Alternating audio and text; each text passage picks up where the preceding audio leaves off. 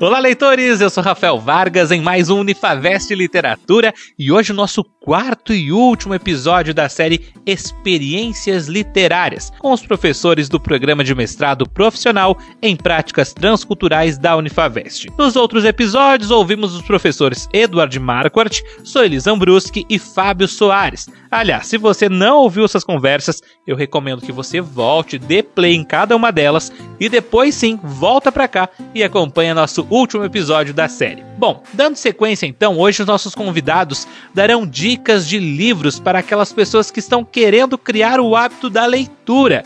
A gente começa ouvindo o professor Fábio Soares. Ah, eu, eu tô enviesado aqui porque a gente falou tanto de Edgar Allan Poe. Tô até com o início do barril de amontilado na cabeça. Suportei o melhor que pude as injúrias de Fortunato, porém quando ousou insultar-me, jurei vingança. eu acho que o Poe é uma leitura muito boa. Eu acho que na verdade a pessoa tem que fazer isso, né? Ela, no início ela tem que sair atirando para tudo que é lado, né? Ler um pouco de cada autor para ver o que, que ela gosta. Poe é bom para uma leitura inicial porque ele tem contos curtos, né? Então ele é um dos inventores do conto, na verdade, e ele tem essa ideia ideia do terror psicológico, né? não é um, um, terror meramente visual, de aspectos, ou de, como Lovecraft dizia, de, de fantasmas correndo em corredores de castelos, né? mas é um terror psicológico. Então eu acho que ele, ele mantém muita atualidade por isso. O Poe é, é, um excelente. Dostoiévski é um clássico também. Eu já fugi, já tô dando um segundo, né? Mas eu acho que o principal é quando você achar um autor que você gostou, você começar a ver quais autores influenciaram aquele autor, né? De onde que ele bebeu, né? E daí você vai fazendo uma teia, você vai lá e lê aqueles autores que o seu autor favorito leu, e daí você começa a ler outros, e, e, e aí a, a, coisa é exponencial, né? Você acha realmente veios a explorar. O professor Fábio já deu duas dicas de livro para quem está nos acompanhando. Agora eu quero saber do professor Edward. Uma dica de livro, uma, duas dicas de livro que o senhor tem para quem está nos acompanhando. Ah, Rafael, eu gosto muito de ler os livros do Bernardo Carvalho, que é um jornalista ah, nosso contemporâneo, tá em franca atividade. Ele escreveu livros como Mongólia, Nove Noites, Teatro, As Iniciais, e o Bernardo Carvalho consegue um arranjo, uma trama que é muito difícil você não se envolver. Pode causar algum estranhamento no início do processo de leitura, mas uh, um livro como Mongólia mesmo, uh, a Mongólia é um território completamente desértico, né? E em algum momento do livro ele fala que na Mongólia os lugares não são os lugares, os lugares são as pessoas, porque as pessoas são nômades. Então você encontrar uma pessoa nesse território, encontrar um lugar, isso te faz pensar numa série de coisas, né? Os lugares são as pessoas, não são os lugares. Então eu, eu sugiro os livros do, do Bernardo Carvalho. Uh, os livros do Rubem Fonseca, na minha adolescência, também ocuparam assim um lugar de destaque por conta daquela narrativa urbana. Né? A gente estudava no colégio uh, os livros do regionalismo, a gente lia os livros do Graciliano Ramos, do Guimarães Rosa, enfim. Quando eu cheguei nos livros do Rubem Fonseca, era muito reconfortante, de certa forma, porque eu estava vendo o ambiente da cidade, que era o meu ambiente, repleto de violência, repleto de traumas, repleto de gente frustrada, repleto de gente com problemas, mas aquilo era mais próximo da minha realidade naquele momento. Eu me lembro que aquilo me cativava muito e a escrita do Rubem Fonseca é muito eficaz. Depois do Rubem Fonseca, por último, recomendo também das escritoras, dos escritores brasileiros, uma escritora chamada Patrícia Mello, que tem uma narrativa muito cinematográfica. Ela escreveu um livro chamado Aquatofana, é o primeiro dela e é o meu favorito. Depois escreveu outros livros como Elogio da Mentira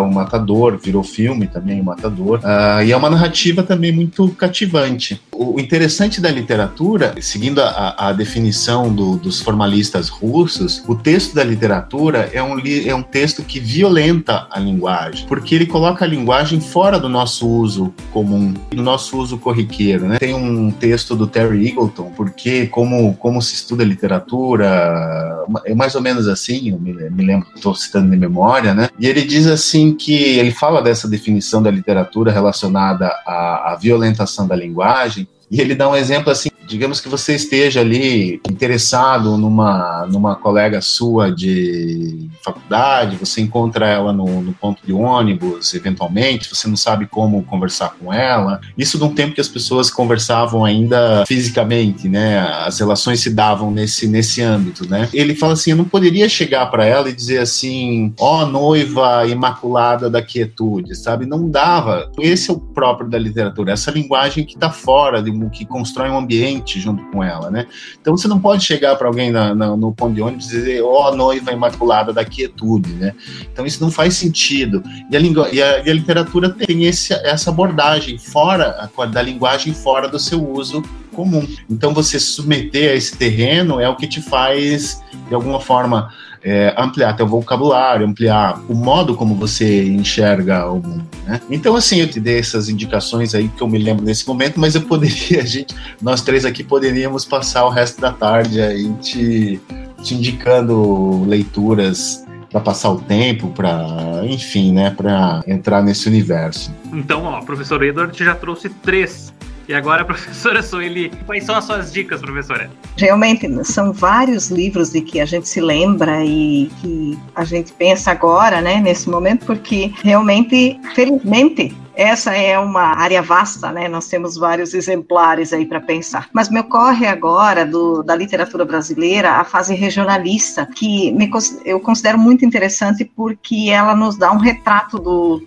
do Brasil do, sobre diferentes aspectos como não tive ainda a felicidade de conhecer diferentes regiões do Brasil, vários lugares, a, acabei criando essa imagem desses lugares a partir dos livros. E um deles que me vem fortemente à memória é o Vidas Secas do Graciliano Ramos, que traz o contexto da seca do Nordeste, mas de uma maneira muito especial, porque além de contar a trajetória de uma família que tenta fugir lá do, do contexto da seca, em que não tem sobrevivência, ele traz isso de uma linguagem bastante bastante simples, mas profundamente psicológico, porque você consegue acompanhar os, o pensamento, os impulsos dos personagens e a história em si traz vários dilemas sociais, morais em si, que são refletidos nas atitudes das das personagens. E além disso, ele tem um recurso linguístico que é o de economizar nas palavras e de usar muitos sons culturais, além de, de gestos e linguagem corporal que é descrita no livro. Então faz você criar aquele panorama, ter uma maior empatia com os personagens e aí refletir sobre uma série de, de comportamentos humanos, criar uma empatia muito grande com a cachorra-baleia, porque não tem como você não simpatizar com ela com essa personagem da história, e ainda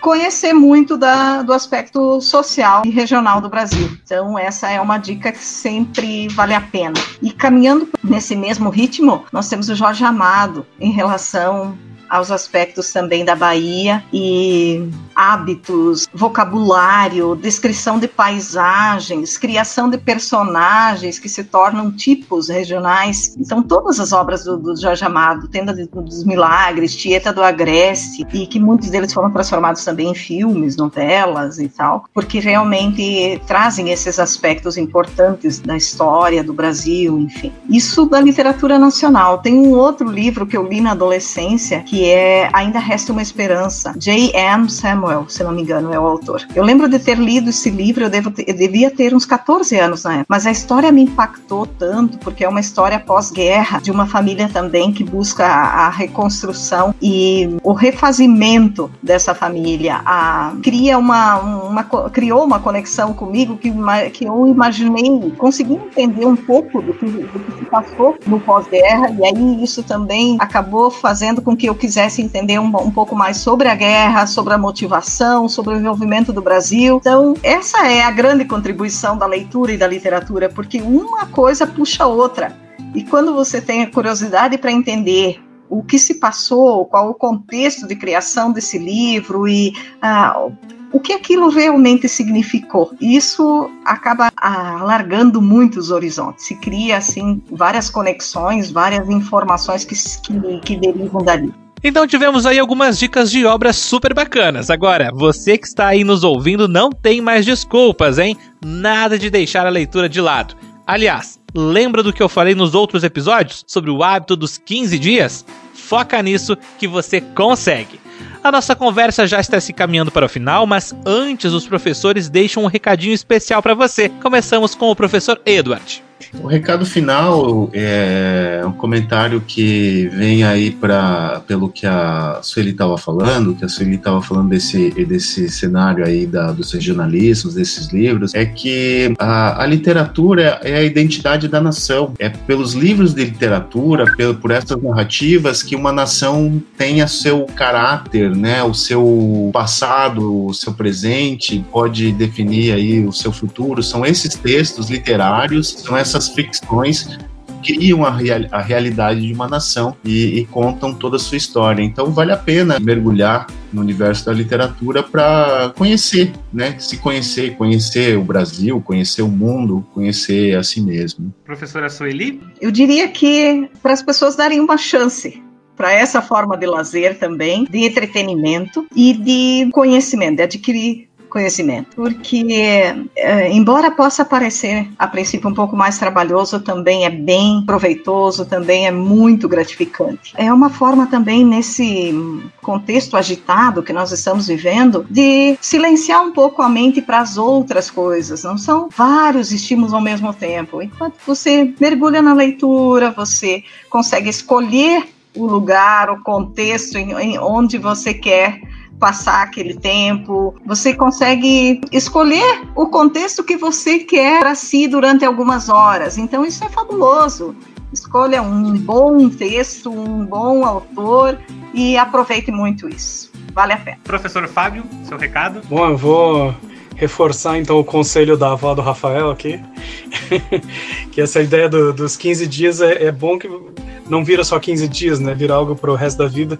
Eu estava no almoço conversando com a minha filha, ela questionando desses dilemas da vida, justamente por que, que a gente não gosta de fazer aquilo que a gente tem que fazer. Eu falei, ah, na verdade, o nosso cérebro gosta de repetição, né? Se a gente começa a fazer uma coisa muito, nosso cérebro sente falta daquilo. Então, de certa forma, a gente consegue sim escolher do que, que vai gostar, né? Porque se a gente começa a fazer algo, né, e encara aquilo de forma prazerosa, a gente cria um, um ciclo no nosso cérebro, um loop que, que só se reforça, né? E eu acho que, na verdade, é, é até estranho falar em literatura como se fosse uma coisa única, porque você tem uma variedade tão gigantesca de autores, de tipos narrativos, de é, gêneros literários, né? Então, o importante é a pessoa se expor, arriscar e, e, e começar a ler, porque eu acho que é uma, é das atividades mais benéficas para a mente, né? A leitura, assim. Você exercita a linguagem e o, e o, pensamento de forma muito intensa quando está lendo, né? Então eu espero que as pessoas aproveitem a oportunidade de ler. Com todas essas reflexões e dicas, chegamos a algumas conclusões. A literatura é a identidade da nação, como bem destacou o professor Edward. A leitura tem como sinônimos lazer, entretenimento e conhecimento, de acordo com a professora Sueli. E para o professor Fábio, o nosso cérebro gosta de repetição. Então, crie o hábito da leitura. E aí, o que você achou da série Experiências Literárias? Muito obrigado aos professores Eduardo Soili Fábio, também a professora Arcelone Volpato, que é coordenadora do programa de mestrado em práticas transculturais, e claro, muito obrigado a você que nos acompanha aqui no canal Unifavest Play no Spotify. Não esqueça de compartilhar este podcast com os seus amigos e com os amantes da literatura. Logo, logo tem muito mais. Até a próxima!